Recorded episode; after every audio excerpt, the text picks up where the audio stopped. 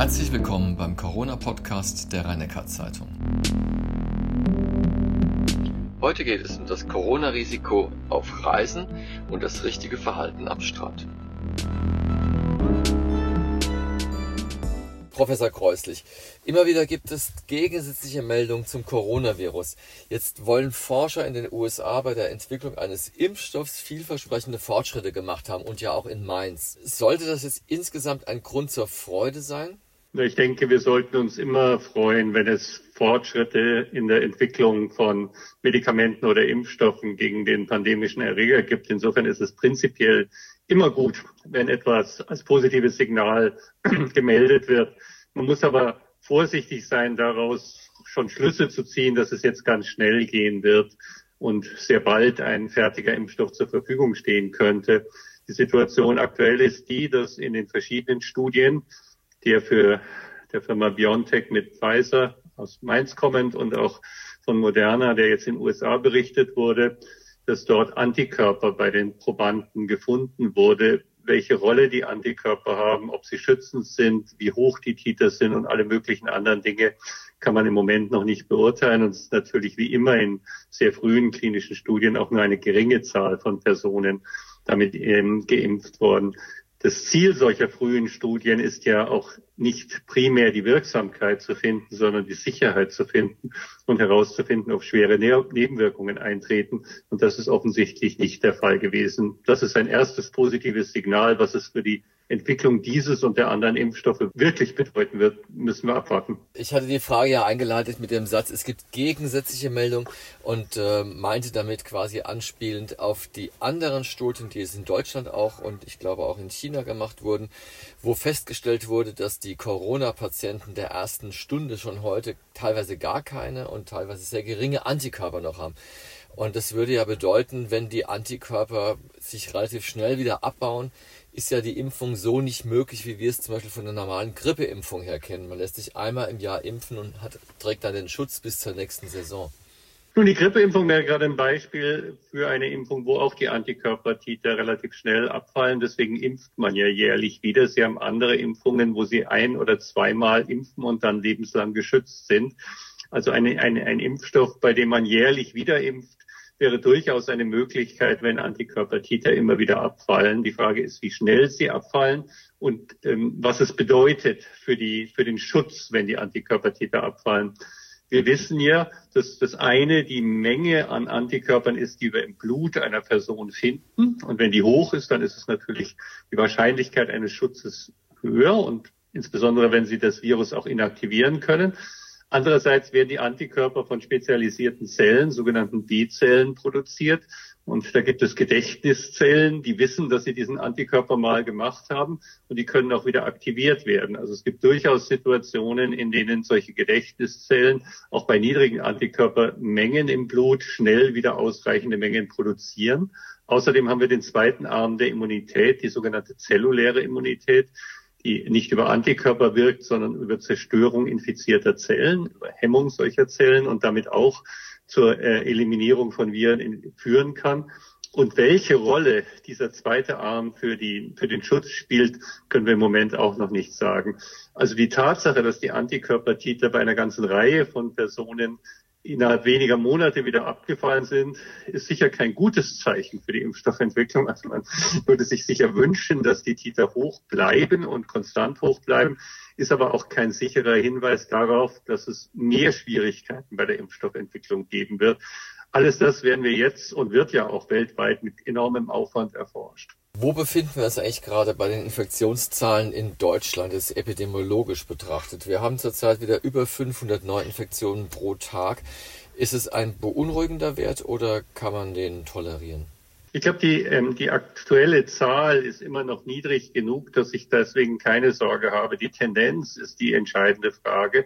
Wenn ich einen Tag 300 habe, einen Tag 500, einen Tag 600 und dann wieder 400, ist es kein Problem. Wenn es einen in gewisser Weise beginnenden, langsamen Anstieg bedeutet, es ist auf jeden Fall ein Alarmzeichen, das man dann beobachten muss. Das ist im Moment von der Tendenz her für mich noch nicht erkennbar, aber das kann sicherlich ähm, immer nur neu beobachtet werden und dann immer neu entschieden werden. Ich nenne da auch das Beispiel Israel, wo ähm, wir im Mai, nachdem der äh, sehr, sehr massive Einschränkung des öffentlichen Lebens in Israel war ja noch wesentlich stärker als bei uns, sehr massiv oder sehr schnell und komplett aufgehoben wurde, hatten wir geringe Infektionszahlen von 50, 80 100 Neuinfektionen pro Tag, die dann in den letzten drei, vier Wochen rapide angestiegen sind. Und im Moment liegen wir zwischen 1500 und 2000 Neuinfektionen pro Tag mit weiter steigender Tendenz in einem Land mit neun Millionen Einwohnern. Also eine vergleichsweise extrem hohe Zahl, ähm, die aus einem langsamen Anstieg sich dann wieder in eine exponentielle Kurve entwickelt hat. Ich will sagen, die Zahl 500 und wenn es morgen 600, übermorgen 400 sind, per se beunruhigt nicht. Aber wenn es dann 700, 900, 1100 sind, dann wäre es in der Tat ein sehr beunruhigendes Zeichen. Nochmal kurz zu Israel. Äh, Israel hat also jetzt bereits die befürchtete zweite Welle oder erlebt diese gerade? So ist es. Israel erlebt die zweite Welle. Ähm, Israel hat anfangs kaum eine erste Welle gehabt, weil das Land sehr, sehr rasch und sehr massiv reagiert hat mit sehr erheblichen äh, Beschränkungen des öffentlichen Lebens. Wie eben schon gesagt, waren die deutlich stärker als bei uns. Sie haben sehr frühzeitig auch äh, Reisebeschränkungen in großem Umfang gemacht, haben aber dann äh, gesehen und auch das Problem für sich erkannt, dass eine ein sehr massiver Einbruch des Wirtschaftslebens und auch eine gesellschaftliche Problematik eingetreten ist. Und dann hat die Regierung, die ja auch Empfinden der Regierung zu diesem Zeitpunkt war, war ja keine politisch stabile Lage. Ministerpräsident noch nicht gewählt und die Regierung noch nicht wieder vollständig im Amt. Dann hat diese ähm, Interimsregierung entschieden, im Prinzip alle ähm, Beschränkungen auf einmal aufzuheben und ist den aus meiner Sicht falschen Weg gegangen zunächst durch einen sehr harten Lockdown zu versuchen, die epidemische Ausbreitung einzudämmen und dann durch eine komplette Aufhebung praktisch wieder zum normalen Leben schnellstmöglich zurückzukehren. Ich denke, dass das äh, ein Fehler war und es zeigt sich auch an anderen Stellen, dass das ein Fehler ist und dass der in Deutschland erfreulicherweise gewählte Weg erfolgversprechender ist und sich bisher auch so erweist. Zukunft kennen wir alle nicht, aber im Moment sieht es so aus, nämlich der, dass wir schrittweise bestimmte Dinge aufheben, immer wieder beobachten, wie es weitergeht und dann den nächsten Schritt gehen, bis wir zu einer weitgehend normalen Situation hoffentlich wieder zurückgekehrt sein werden. Und dabei die Infektionszahlen verfolgen und immer versuchen, die Infektionszahlen in dem Rahmen zu halten, dass die Einzelfälle und die Kontakte nachverfolgt werden können und wir so wissen, dass wir es unter Kontrolle halten. Wir haben ja in den letzten Tagen wieder ein paar Corona-Fälle, vor allem Rhein-Neckar-Kreis. Also Heidelberg wäre fast Corona-frei gewesen am Mittwoch, hätte es nicht einen neuen Fall gegeben. Aber gerade die Zahlen aus dem Rhein-Neckar-Kreis, äh, ist es auf den Vorfall in den Schulen zurückzuführen oder sind das Urlaubsheimkehrer? Ich glaube, es ist alles Mögliche. Es sind äh, Einzelfälle und ähm, wir haben äh, zum Teil ich kann es jetzt für, für, für den Rhein-Neckar-Kreis nicht ganz genau sagen, aber ich weiß, dass es in Baden-Württemberg äh, in der Gesamtzahl auch eine ganze Reihe von Fällen gibt, die mit Reisen assoziiert sind. Weniger im Moment der Ballermann, das ist noch zu früh, um dort den Effekt zu sehen, ähm, nach den äh, entsprechenden Ereignissen der jüngsten Zeit, sondern eher aus äh, Serbien, dem Kosovo, auch aus Kroatien. Reisende, die hier eingereist sind, machen einen Anteil der, der neuen Infektionen aus. Es sind sicherlich auch weiterhin die, die seltenen Infektionsfälle, die wir auch die ganze Zeit gesehen haben. Und dann gibt es gelegentlich kleinere Cluster. Im Moment ist ja die Testung in Heddesheim in dem Edeka-Markt mit den zwei Fällen, die jetzt aufgetreten sind. Man wird sehen, ob es dort etwas mehr Ausbreitung gegeben hat. Solange es was ja im Moment der Fall ist, solange es möglich ist, ähm, diese Fälle und die Kontakte nachzuverfolgen und damit immer wieder das kleine Aufflammen zu ersticken und keine weitere Ausbreitung in der Bevölkerung zu erreichen, ist alles gut handhabbar.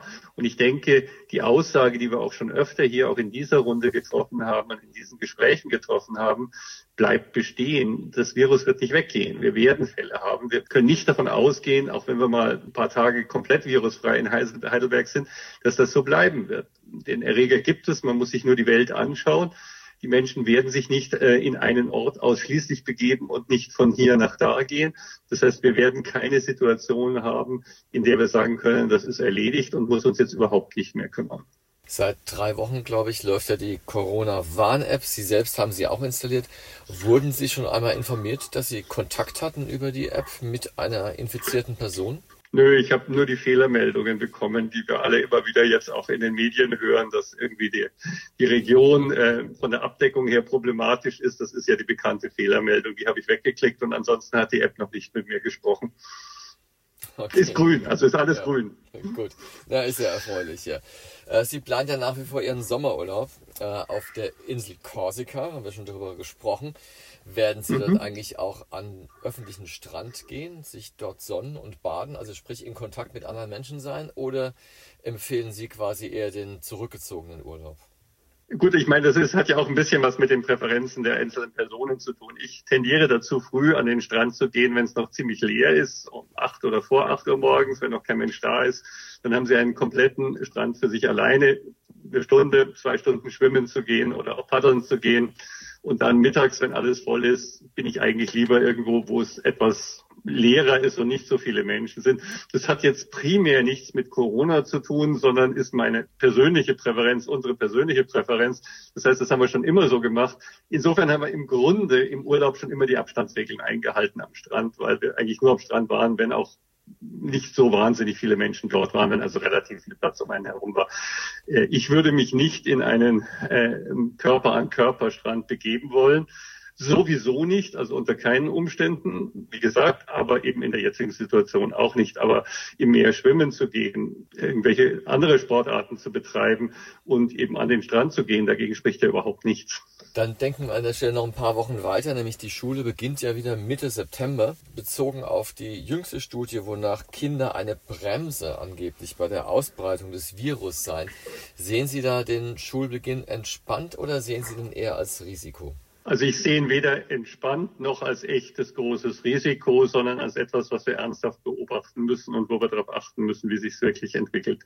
Ich denke, die jetzt ja nicht veröffentlichten, sondern nur in einer Pressemitteilung äh, knapp zusammengefassten Daten aus Sachsen sind in mancher Hinsicht in gutem Einklang mit dem, was wir auch in der baden-württembergischen Kinderstudie, über die wir hier schon öfter sprachen, gefunden haben, nämlich dass es keine sehr hohen Infektionszahlen bei den Jugendlichen, das waren ja etwas ältere, bei den Jugendlichen gab. Die Zahl war gering.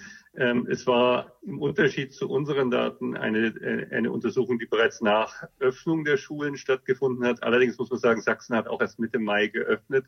Und die, äh, die Daten, die jetzt ähm, berichtet wurden, stammen von Mai bis Mitte, Ende Juni. Das heißt, das sind die ersten paar Wochen nach Schulöffnung. Ich denke, das ist sehr früh, um eine Frage, wie ist die Ausbreitung in Schulen, wirklich abschließend beantworten zu können. Dies umso mehr, wenn wir auch noch berücksichtigen, dass Sachsen ja sehr niedrige Infektionszahlen hatte und hat. Insofern ist die Wahrscheinlichkeit, dass ein Eintrag in eine Schule oder überhaupt in irgendeine Gruppe kommt, eher gering. Wir müssen bei der Frage der Ausbreitung in bestimmten Gruppen ja immer zwei Aspekte beurteilen. Der eine Aspekt ist, wie gut und schnell breitet es sich in einer bestimmten Gruppe aus? Da nehmen wir mal den Fleisch, die, die, die Firma Schlachtbetrieb Tönnies in Reda-Wiedenbrück. Dort hat sich gezeigt, dass es sich in so einem Betrieb und auch in anderen Schlachtbetrieben extrem schnell ausbreiten kann. Die zweite Frage ist aber die, kommt, wie wahrscheinlich ist und ist es tatsächlich so, dass der Erreger in so eine Gruppe hineinkommt. Das heißt, es gibt ja viele andere Schlachtbetriebe, wo das Risiko auch so existieren würde, denen es aber nicht aufgetreten ist, einfach weil keine Infektionen hineingekommen sind.